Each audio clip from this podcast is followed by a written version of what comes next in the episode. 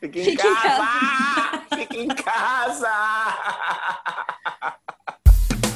Baseado em neuras reais. Hello Brasil, hello Neuroticers! Começa mais um episódio do Baseado em Neuras Reais. Como vocês puderam ouvir nesta belíssima vinheta que foi produzida pelos queridos da CG Audio Pro. Bom, hoje a gente começa aqui agradecendo vocês que ouviram o nosso primeiro episódio e que encheram o nosso coração de muita, muita, muita alegria com seus comentários, seus feedbacks, suas curtidinhas e tudo mais. Muito obrigado. Se você ainda não nos conhece, pois então corra nos conhecer nas nossas redes sociais, no Instagram, arroba Neuras Reais, ou no Facebook, baseada em Neuras Reais. E falando em neura, Bora falar da neura de hoje? Sim, ela que é a neura mais falada e comentada desses tempos atuais. A pandemia. Eu sei, eu sei. Você não aguenta mais ouvir falar de pandemia. Eu também não aguento mais falar de pandemia, mas neuróticas. Nós estamos inegavelmente vivendo tempos pandecudos ainda. Pois então, é preciso ainda ser falado. Eu sou Gabriel Lujan e aqui sempre comigo as neuróticas da linha de frente do meu coração. Mariana Monte. Oi, pandêmicos. e a querida, maravilhosa Giovana Gabriel. Oi. Oi. E é isso, pessoal. Estamos nessa pandemia louca, cinco meses, quase seis. Queria e aí, Gi? Qual é o seu status, pandêmico? Status pandêmico? O que, que você tem para falar nesse comecinho? Quer contar um pouquinho como tem sido a pandemia para você?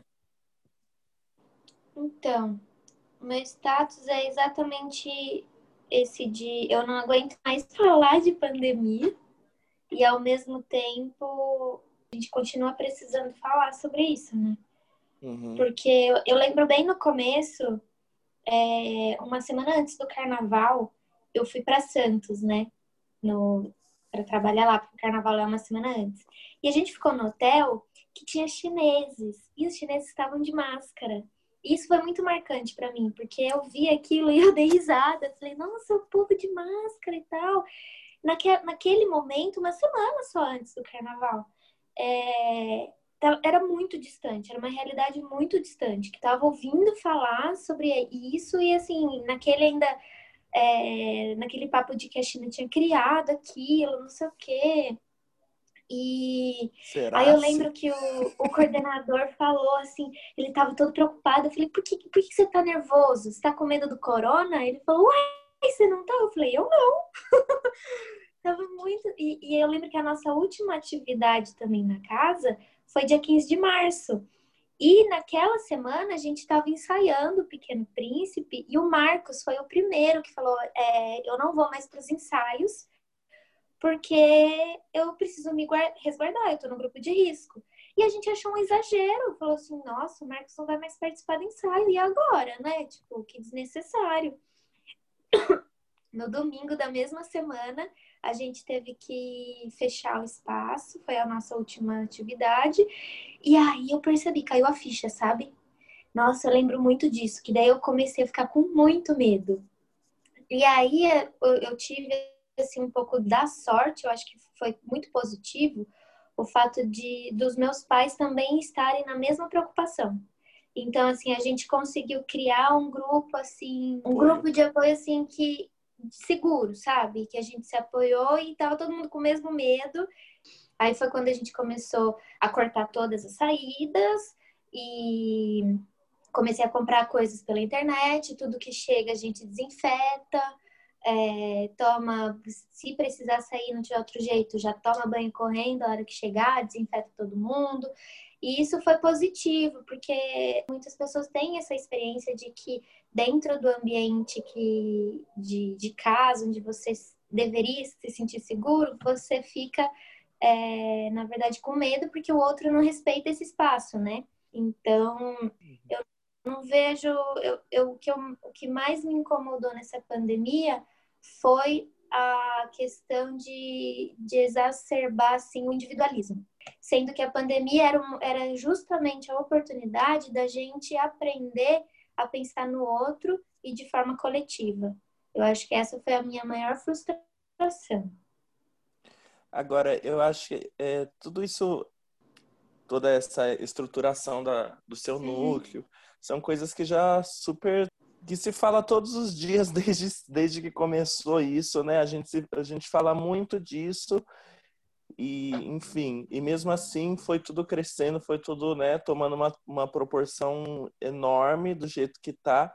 E também, à medida que isso foi crescendo, foi havendo uma naturalização da, da pandemia, né, Mari? Como você acha que a gente chegou nesse, nesse ponto, assim? Eu acho, assim, que no começo da pandemia a gente estava bastante assustado, né?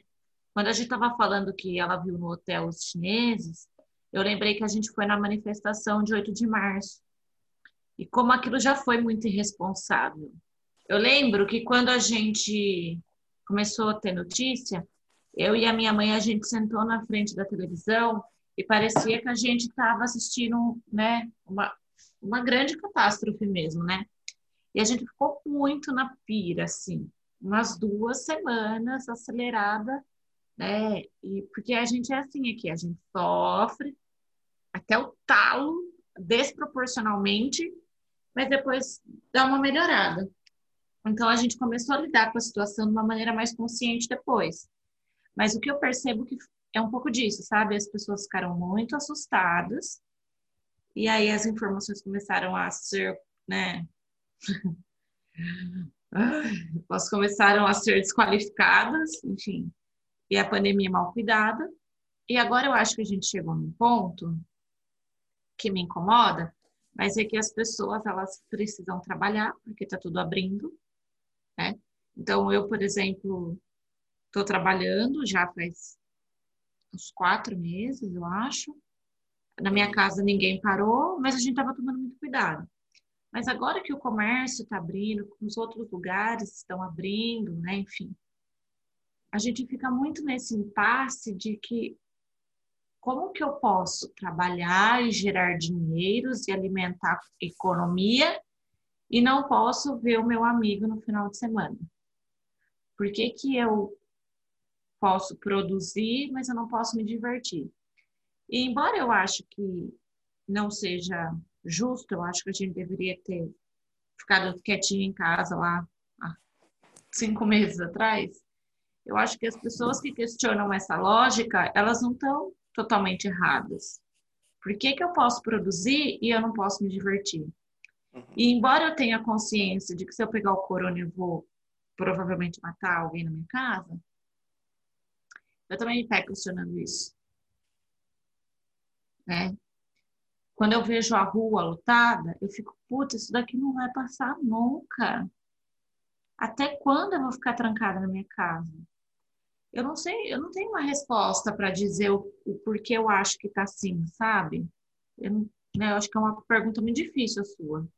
Eu não sei como chegou até agora, mas eu acho que a gente foi banalizando, foi normalizando, sabe? Eu acho que também isso vem como um resultado de, de uma estrutura política que a gente vive da total falta de a gente totalmente está totalmente desamparado, né, gente? Então, é, todas essas questões de sobrevivência, claro, também pontuando que estou falando de um lugar de privilégio, enfim, e, e que o total desamparo de política políticas públicas, de não, não existe saída, né?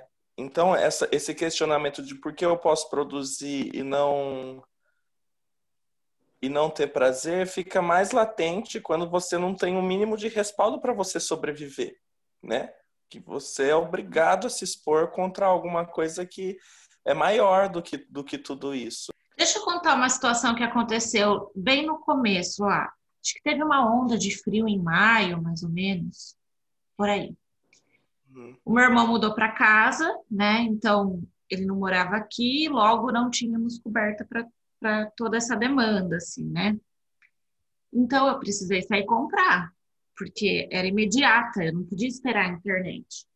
E aí eu fui até a loja, não entrei, fiquei na porta e fiz o pedido e comprei as mantas, os cobertores que eu queria. Mas eu olhei para a loja, a loja estava cheia.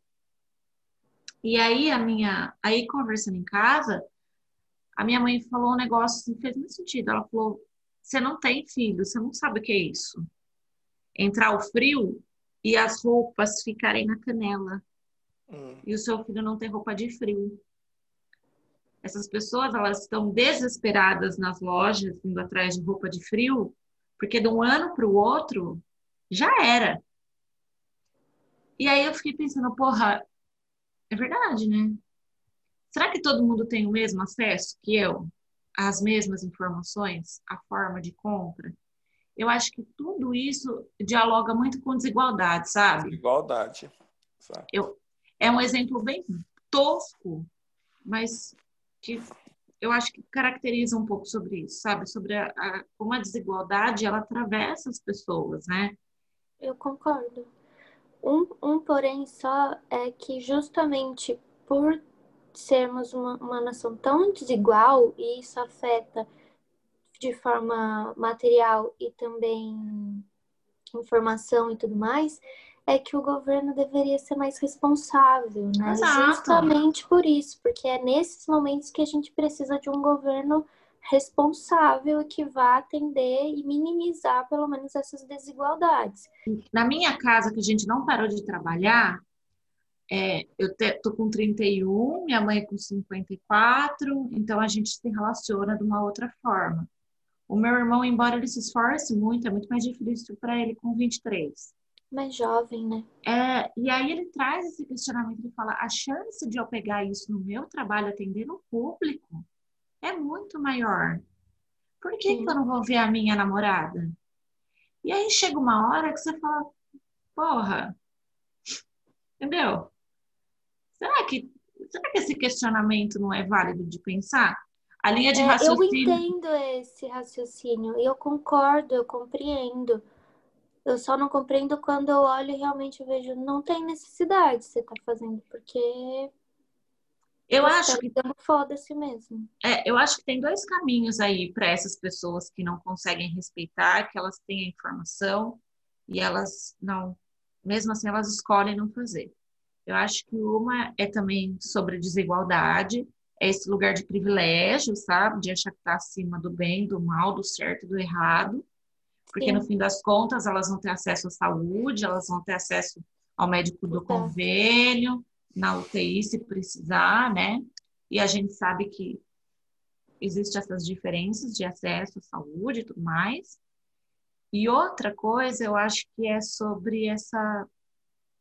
É, uma é a desigualdade e a outra é essa, esse egoísmo, sabe? Da classe média que acha que é classe alta. Sim sabe? Uhum. Que eles acham que eles são burguês e eles não entendem que eles são proletariado também, né? Que eles não estão próximo da camada de cima, eles estão de baixo, né? Uma prepotência, né? É, porque, porra, meu, o que faz uma pessoa furar a quarentena para transar? Sabe? Para mim isso é inadmissível. Eu fico muito indignado porque eu acho que a pandemia ela veio e ela esgarçou toda essa desigualdade que já estava mais do que escancarada, mas chegou num nível assim de esgarçamento que é inegável, né? Daí vem um movimento que poderia ser transformador, né? Que era um momento para se transformar e, e fazer um movimento contrário ao do individualismo. O movimento foi justamente inverso. E daí eu fico indignado, porque a gente vive, claro, né, nesse sistema que depende do, do trabalho e, e, tem que trabalhar, né? Não tem como. E daí entra nessa na questão do que é necessidade, sabe? E, e do que é realmente assim minha o meu indivíduo, sabe? O que é uma questão coletiva e o que é uma questão individual. Eu sei que, tipo, seu irmão ou todas as pessoas do mundo estão mais expostas no trabalho do que indo encontrar tal pessoa. Mas se, se todo mundo for pensar nessa lógica, é só uma rede que aumenta, que aumenta, que aumenta, porque vai visitar uma namorada que também está trabalhando com um monte de gente. Enfim, não tem lógica, na verdade, né? Então, mas para mim, tipo... a lógica não está em trabalhar. Eu acho que questionar não, essa... trabalhar, exatamente. É, porque quando você questiona que eu posso trabalhar, mas eu não posso me divertir, eu acho esse questionamento válido. Mas eu acho que o que está errado é a gente ter que trabalhar. Se a gente não tivesse trabalhado lá atrás para servir a interesses questionáveis, a gente não estaria nesse ponto. Eu acho que a, discussão é um pé para trás, entendeu? É, esses questionamentos e o litoral cheio é só consequência de todo esse descuido, de toda essa negligência, esse genocídio, enfim, ponham o nome que quiser, mas é, o passo está atrás, sabe? A gente foi forçado você... a sair de casa, né? Colocado na rua à força, e aí a gente está cansado, entendeu? Porque, assim, nós temos relações privilegiadas nas nossas casas. Eu tenho o prazer de voltar para minha casa porque eu me dou bem com as pessoas dentro da minha casa. Mas a maioria das pessoas não é assim. Morar junto é briga, é luta e é, não é gostoso, né? E aí eu, eu entendo porque a pessoa tem um ciricutico e o fogo no rabo de não suportar ficar dentro de casa. Porque é insuportável mesmo, né? O povo está separando. Ser, né? Aí já é outra questão, é outro tema. Sobre mas... diálogo, sobre compreensão, Sim. né? Enfim. É uma pena, né? É. Mas vocês conseguem enxergar também que, tipo, numa grande maioria, de uma consciência da maioria, não foi olhado pro, o pé para trás, e sim, tipo, o que eu vou fazer com o meu pé para frente. Quando você fala assim, ai, por que, que eu fui forçado a trabalhar? Não gerou um questionamento em relação à estrutura que a gente vive, nem uma cobrança em relação a isso. Mas, Mas a gente não tem consciência de classe. A gente não tem. Não tem e assim, ó, o que que acontece, né? É, se você não é eu não gostaria de entrar nesse lugar porque eu acho que a gente fica muito exposto. Mas o que eu acho é assim, ó, se você nasceu e não teve uma educação política, você é de direita. E ponto. O nosso sistema educacional, ele faz que a gente esteja nessa posição, né? Porque quando se fala em distribuição de renda, em programa social, é coisa de vagabundo. Então, eu acho que assim, o problema nosso. Inclusive, o auxílio foi combatido com esse discurso, né? A gente não quer ajuda do governo, a gente quer poder trabalhar, porque eu não quero depender de governo. Então, e aí, assim, quando a gente pensa, eu acho que nós crescemos, assim, a nossa geração cresceu num lugar muito interessante de não ter contato com, essa, com a realidade do jeito que ela se apresenta, sabe? A gente é, cresceu em um governo progressista embora tenha N críticas, mas sim, era um governo progressista.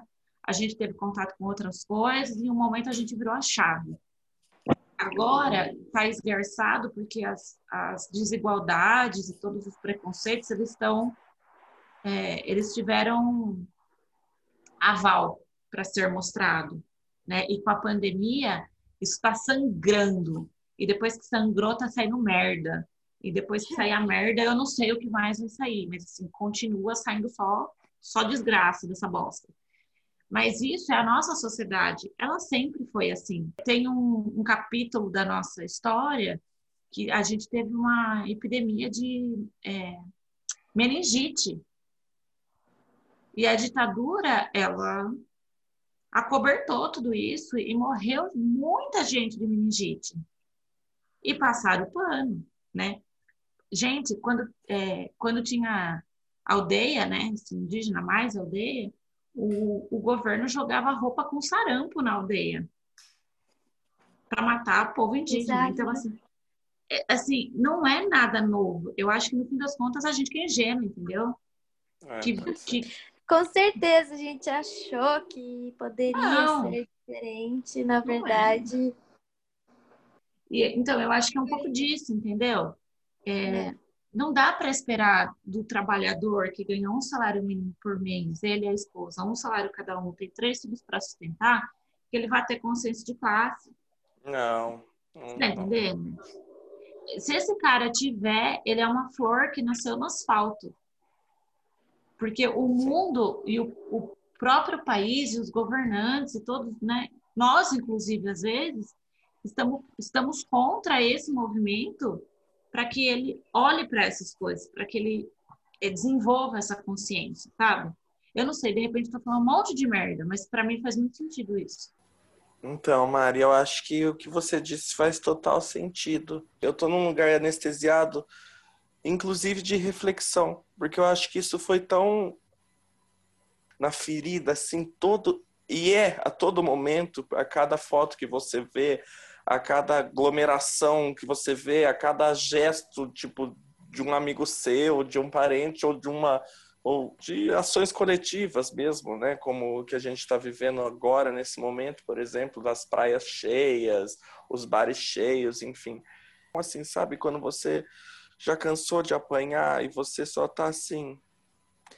E o porquê, né? Que a gente, ai, é, é um peso muito muito pesado de se carregar quando você tá tá desse lado de cá, né? De se preservando com uma postura correta frente a isso. E a gente já começou a entrar numa fase de aprender a conviver com, com, com o vírus. Eu acho que a, a sociedade não vai mais esperar vacina. Essa fase de esperar vacina a gente já passou. Agora a gente entra numa fase assim, ele existe e a gente precisa se cuidar, mas tem que, a gente pode continuar a viver. A gente pode voltar a viver o tal do novo normal e, e continuar a vida coexistindo. O novo normal é o caralho, né? Uma hipocrisia, porque é o velho normal numa nova, num novo contexto só, né? Tipo de pandemia, mas a normalidade tá aí, né, gente? Não. A velha normalidade com máscara. E Imagina esse calor do caralho que vai fazer esse ano, né? Porque embora o aquecimento global não exista, não tem inverno. Não existe... Vocês tiverem inverno? Não existe aquecimento, não existe corona, não existe nada. Nada que, que exige e... uma mudança coletiva. Não existe. É, mas eu acho que é isso. Eu tava ouvindo você falar de uma maneira sofrida, né, Gabi? E eu tava pensando sobre isso, sabe? Tipo assim, ó, na sua casa, tem gente que sai de maneira irresponsável e você tá fazendo tudo certo? Na prática, o que funciona? O que significa isso? É. Sabe? Porque no fim das contas, se a pessoa ficar zanzando para baixo para cima, ela vai levar doença na sua casa. E aí todo esse resguardo, todo esse ódio, toda, toda essa questão, tipo, você perdeu, entendeu? Você tomou no cu de duas vezes. Porque você se privou, porque você passou raiva e porque está doente. Eu acho que esse momento já passou, sabe? Eu não acho que a gente tem que voltar à normalidade. Mas as regras que estão colocadas na mesa agora tem que levar a gente para um outro lugar de reflexão. Eu sei qual é esse lugar? É claro que não. Se eu soubesse, né? É a pergunta que vale um milhão de reais. Muitos milhões. Mas é, eu acho que é isso. Então, o que, que eu deliberei para mim? Tem coisa que eu não vou conseguir lidar. Tem coisa que eu não vou conseguir mudar. Se falar adiantasse, já teria surtido efeito, porque eu falei pra caralho. Uhum. Agora eu tenho que fazer a minha parte. A minha parte é cuidar de mim e, na medida do possível, dos meus. Eu consigo controlar, porque eu acho que é sobre isso também. É como a gente tem essas necessidades de controle. E no fim das contas, as coisas não estão sob nosso controle. Especialmente Cada a pandemia. Cada vez menos, né? Cada é, vez menos. É. E é um conformismo que me irrita, que eu odeio. É. Mas assim, é, a hora de, de bater na tecla de ficar em casa, acho que já, pô, passou, já, passou, né? já passou, entendeu? Agora é, é uma roleta russa, gente. É isso. Gosto, não gosto. Fico angustiada pra caralho, mas vocês veem outra saída? É roleta russa. Roleta russa. É, eu, eu já entrei nessa postura de não falar mais já faz um tempo aqui, sabe? Com Mas você sofre? Convivo eu, eu sofria muito mais. Eu sofria muito mais, assim. Agora eu já aceito um pouco para aceito que eu só tenho controle sobre a, o meu indivíduo, sobre a, as minhas escolhas e a minha decisão. É, mas se, se alguém da sua casa for lá e pegar, no fim das contas. Foda-se minha consciência. Foda-se sua consciência, vai ficar doente, entendeu? Eu não, acho que esse tem. é o nó existencial dessa merda toda, entendeu? É, não, é, na, na, na vida prática, não sei o quanto isso resolve, sabe? É... Eu acho que é mais uma questão de postura e de ideologia mesmo, assim, né? Do meu lugar, eu não consigo aceitar que com todos os privilégios que eu tenho, eu vou ter o direito de fazer minimamente, que seja, sei lá, dar uma caminhada com um amigo que eu não vejo há muito tempo. Tipo, não tenho esse direito, sabe? Tem pessoas morrendo, tem pessoas em situações. Tem pessoas que não sem condição de trabalho, sem, sem saber se vai conseguir colocar comida na mesa. Como que eu, cheio de coisa aqui, vou sair de casa, entendeu? Que seja para dar um, falar um oi, Gi, tudo bem? Ai, tô com saudade, vim aqui rapidinho falar com você. Eu não tenho esse direito, entendeu? Eu tenho que muito trabalhar isso, porque eu não tenho controle sobre o outro, entendeu? Isso só faz mal para mim, porque as pessoas estão e ao mesmo tempo, Gabi, a gente cansou de dizer isso. É, é esse o ponto. Cansou, né? cansou. A gente cansou. A gente e aqui a gente está tá falando de novo as mesmas coisas para as mesmas pessoas, né? E é muito triste, porque a impressão que eu tenho, eu já falei isso várias vezes, é que eu estou jogando resta um nessa pandemia. Quem vai ser? Sabe? Tipo, não, e não é resta um de quem pegou, é resta um de quem conseguiu sustentar mediante os privilégios que tem essa postura, sabe? De, de saber discernir o que é a necessidade e o que é uma ação para o meu individual. Por sinto? mais que todas essas questões impliquem, sabe, Mari? De tipo, por que, que eu posso trabalhar e eu não posso fazer isso? Foda-se, entendeu? Não é, então, não é sobre isso agora. Mas sabe o que eu penso sobre isso também? O que eu sinto é que eu, por exemplo, saio para trabalhar também. E uhum. da mesma forma que eu tenho pessoas lá que, que viajam para fazer reuniões, vão para outras cidades. Tem pessoas que estão frequentando academia. Tem pessoas que veem o namorado, por exemplo. Aí eu não sei o que o namorado dessa pessoa faz. Então, assim, se alguém ali pegar, eu vou pegar, eu vou passar para os meus pais. Então, Sim. se eu tô correndo esse risco no, no trabalho, qual é o risco real de eu chamar vocês aqui na minha casa e a gente sentar junto ali, só nós três e tomar uma cerveja pra gente se ver. Não é igual, mas o trabalho é uma necessidade, eu não tenho Sim. escolha. Eu tô precisando, eu preciso trabalhar.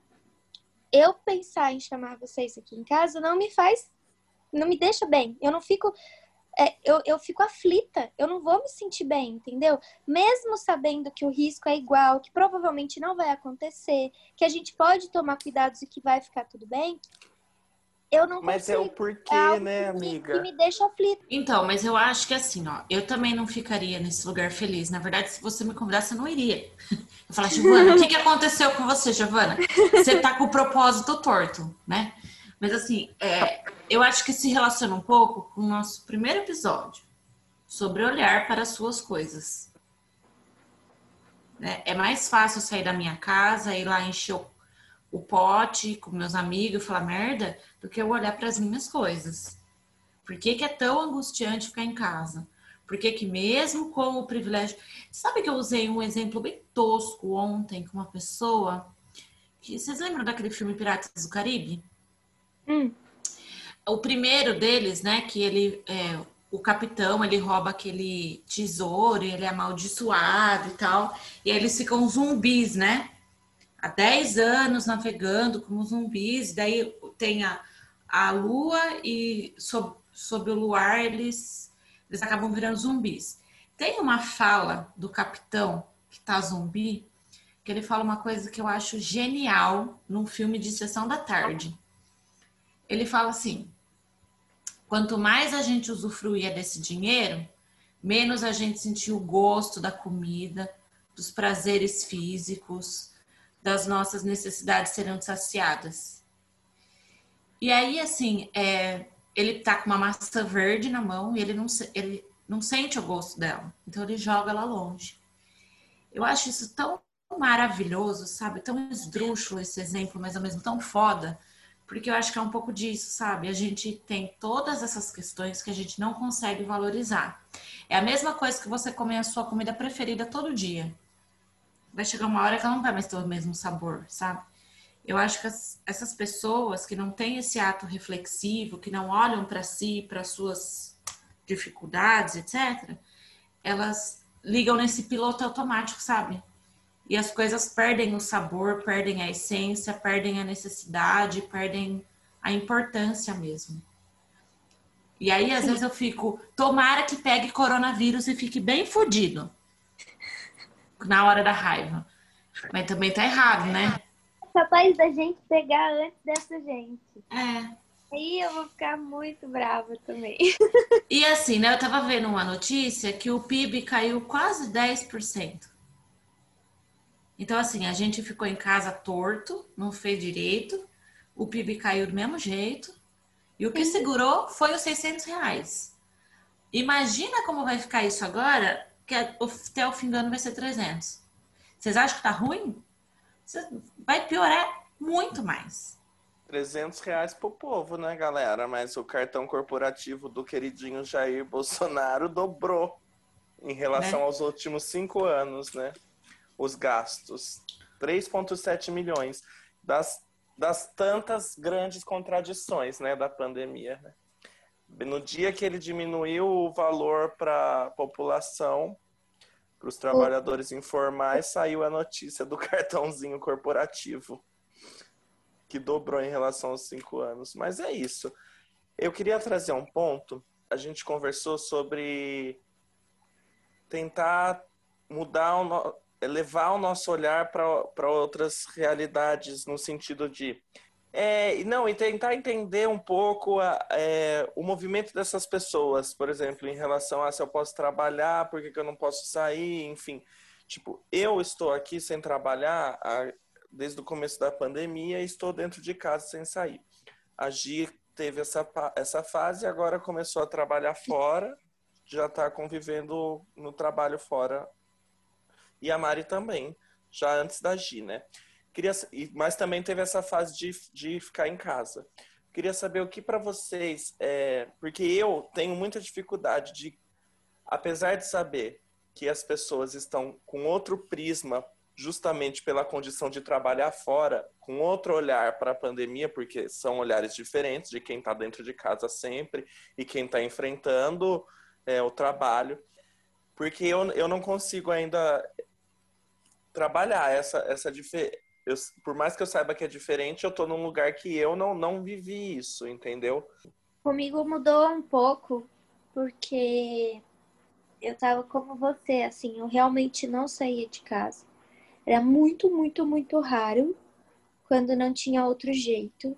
E foram meses assim. E eu ouvi as pessoas falando: nossa, o comércio tá, tá cheio de gente na rua. Ah, tal lugar já tem gente, tal lugar tem gente, não sei o quê. Mas eu não conseguia ter essa noção. Quando eu comecei a, a trabalhar, eu lembro do primeiro dia eu estava muito assustada, estava com muito medo. Eu não tirei a máscara o dia inteiro. E eu sempre levo um álcool na, na bolsa, né? Então eu ficava espirrando toda hora, assim, eu fiquei.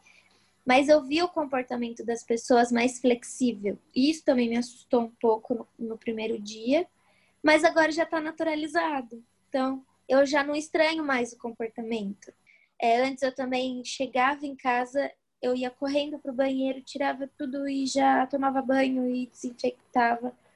Hoje tem dias que eu chego, a única coisa eu tiro o sapato, desinfecto, espirra na, na bolsa, no celular, no sapato e, e troco de roupa, mas de uma forma mais simples também, não é tão é, neurótica como era no, nos, primeiros, como nos primeiros dias. Eu sinto que é esse movimento do dia a dia, da gente ter essas obrigações, essa preocupação com. A gente ocupa a cabeça de uma forma que a gente acabou, acaba se acostumando mesmo com o, com o fato Imagina de... quem tá aí isso desde sempre, né? Exatamente, não teve esse, esse momento de reflexão. Mas difícil sustentar realmente, né? Eu acredito. Para mim, é, eu entrei naquela pira louca, né? Pira louca. Parecia que eu tava tendo um ataque zumbi na televisão e o zumbi tava batendo na porta da minha casa e ia comer meu cérebro 10 segundos depois. Sim, e eu também. E aí, assim, eu fiquei a pira louca. Mas você foi comprar um monte de pacote de papel higiênico. Não, mas a gente fez uma compra mais generosa. Mas eu fiquei na pira, assim. E aí a gente é pobre, nem tem dinheiro pra comprar um monte de comida, assim. Então não tinha essa opção, né? Mas é, a gente ficou muito na pira. Então, tipo assim, a gente falava com o meu irmão, não pede a conta do trabalho. Não, porque aquele lugar é muito perigoso, então você tem que sair do trabalho. Nós deixamos ele louco, louco. Mas aí, assim, começamos a fazer home office, e aí eu tava na pira, fiz um monte de tapete de crochê. Um monte de A minha breguice foi alcançada com sucesso, porque eu fiz um caminhão de tapete de crochê. Aí chegou uma hora que não fazia mais sentido, aí eu falei, ah, acho que eu vou começar a fazer ponto cruz, então, né? Mas aí não deu tempo, porque eu tive que voltar a trabalhar. Porque eu falava aqui em casa, eu falava, olha, vocês estão saindo de casa e eu tô ficando aqui. A minha vida é andar nesses metros quadrados da casa. Eu não tô mais aguentando. Então eu sofri. Aí quando eu saía, eu sofria porque eu tava na rua, entendeu? E aí eu sofria pra caralho na rua. Porque falava, não, o coronga tá, vai me pegar em qualquer esquina. Se eu não encontrar uma pessoa, o coronga vai me pegar. Só que daí, depois de um tempo, eu fui vendo que o coronga não pegava, né? Não me pegou até agora. E aí você vai relaxando, entendeu? Então, assim, eu já não ficava pelada na arinha de casa, entendeu? Eu comecei a ficar de roupa, eu só tiro tênis, aí a minha cachorra fica virada no giraia, tem que passear, então a gente passeia. É lógico que se eu vejo uma pessoa de um lado, eu, do mesmo lado da rua que eu, eu já corro para outra calçada. Mas assim, gente, eu vou ser sincera, porque eu não tenho motivo para mentir. Tô mais relaxada. Aí teve a suspeita de, de uma moça do meu trabalho estar. Aí eu entrei na pira de novo. Nossa, aí eu falei, o coronga bateu na porta, agora é real. Fodeu. Mas não era também, entendeu? E então, outra, eu sinto que a minha maior preocupação não é nem sou eu, são os meus pais. Meu medo são os meus pais. Uhum. Então, eu sinto que se não fosse por ele, se eu, sei lá, morar sozinha, eu já tinha relaxado muito mais também. Porque eu ainda me seguro e eu tento prestar atenção em, em detalhes e, e, me segurar muito por conta deles, assim, com, por, por medo, sabe? E também para respeitar o espaço que eles tanto se cuidam, não vou eu, Sim. porque tô na rua trabalhando e não vou me cuidar e trazer algo para eles. Né? Então, assim, no começo a gente teve muito estresse aqui em casa, por conta de pessoas que atravessaram as nossas vidas, assim, com problemas que nos afetavam, que, né, enfim, que a gente ficou muito exposto. A gente foi no, no olho do furacão lá fazer um pro coronga. Então, aquilo foi muito estressante. Hoje eu temo muito pela minha mãe e pelo meu irmão, porque ele fuma que nem uma caipora. Mas eu entendi que não tá no meu controle, entendeu? É diferente da situação da sua casa. Que a, a chance real de levar o coronga para casa são, é você e os seus irmãos. Aqui a gente tá todo mundo na, na roleta russa. Entendeu? Então não tá no meu controle. Eu me, desobriguei de assumir essa responsabilidade sozinha, porque ela não é só minha. É a responsabilidade tem um nome, sobrenome apelido. É o demônio. Jair Bolsonaro. Vulgo Biruliro. Que não cuidou dessa merda direito do começo, que banalizou. Gente, assim. Eu, eu lembrei que... de um outro episódio também, gente. Fala, Vocês lembram o dia que, que teve festinha no vizinho? E Sim. aí eu tirei foto e joguei não paro conectado e fui cancelada não paro conectado. Gente, Foi. o pessoal me linchou no Facebook dizendo que eu tava com inveja, que eu queria ter sido convidada para festa, que eu tava cuidando da vida dos outros. Nossa, choveu comentário nesse sentido. E, e isso faz tempo já. As pessoas já estavam nesse, nesse movimento de, assim, eu não tô. Elas, elas não. Inclusive, naquele momento, a gente tinha menos casos ainda em amparo. E a gente entende assim, nossa, quando começar a chegar perto, essas pessoas vão entender.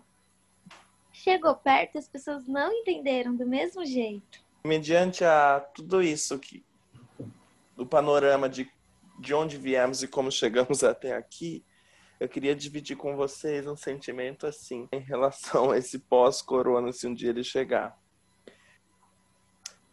Eu me senti que eu fui muito afetado, que eu tô muito afetado, assim, sabe, pelo contexto geral. Olhar para o pós-corona também me traz muita ansiedade, assim, se eu paro para olhar para isso. É que eu exercito todo dia de, tipo, não olhar para futuro nenhum.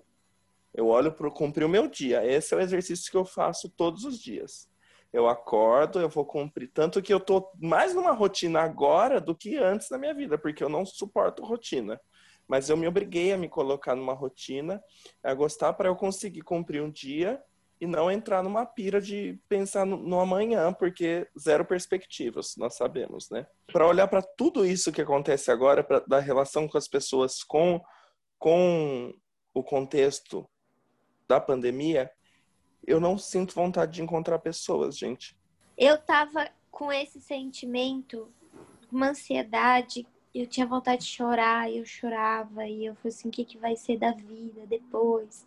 Eu tava muito nervosa um pouco antes, e por isso que, nossa, gente, é outro tema também, o jovem místico, né? Mas parece assim que, de alguma forma, esse trabalho veio para me acalmar. Quando é que eu acho que te traz um senso de, de, uma de segurança, realidade. alguma é. coisa assim, tipo de não tá tudo incerto, sabe? Alguma algum norte existe, mas eu também sinto é, essa necessidade, essa falta de vontade de ver pessoas. Eu não quero ver pessoas, sabe? Tô num estágio eu... tão de tão desgostoso assim em relação à humanidade que eu não quero ver ninguém. Eu, eu falei que vai passar a pandemia, eu vou querer continuar trancado em casa. Assim, eu pois eu quero encher o cu de cerveja, cair pra rua. A hora que sair a vacina, pode custar o dinheiro que for.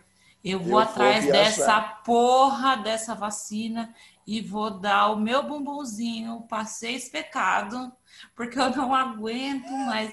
Eu quero ir pro boteco, eu quero tirar a máscara, eu quero dar aquele PT delícia, que não faz parte da minha rotina mais, mas eu quero.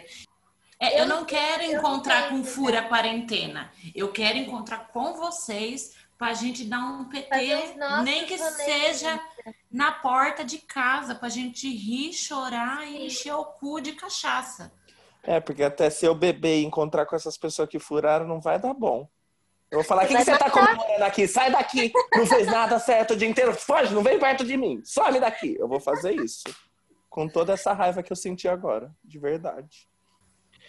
Então, eu acho que é isso. Embarcando nesse, nesse tema pós-corona, pra gente encerrar, o que vocês vão querer fazer? A primeira coisa que vocês vão querer fazer depois de tomarem a picadinha na bunda? Abraçar você. Oh. Ah, que linda! Meu Deus do céu! Chorei, Brasil. o que, que você vai fazer, Gabriel, depois que você levar a picadinha na bunda?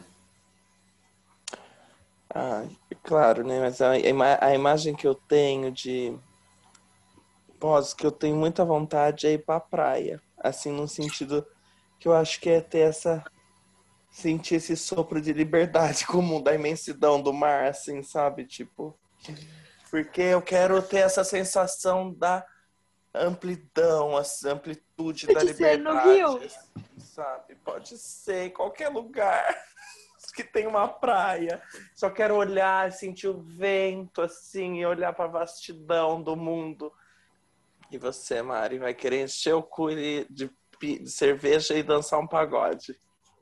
Com vocês, é claro, né? Na então, verdade. Gente, ó, o Rio tem tudo isso que todo mundo quer. Pronto. O rolê tá pronto já. Nós tem... Tá. Picadinha na bunda, viagem. Acabou, fechou o rolê. Ai, gente, eu acho que é isso, né? Como, como bem sabemos, não tem solução pronta, nada disso é fácil, vai continuar difícil, talvez piore. Reza pra picadinha na bunda chegar logo. Bom, então, se vocês conseguiram chegar aqui até agora, aguentaram todas essas lamúrias doloridas e sofridas desses neuróticos que vos falam. A gente só tem a agradecer, mandar aquele beijo gostoso à distância e dizer que da próxima a gente vai escolher um tema menos sofrido. Mas neura é sobre isso, né, gente? É sobre tomar no cu Não tem vida. só neura gostosinha. baseado em neuras reais.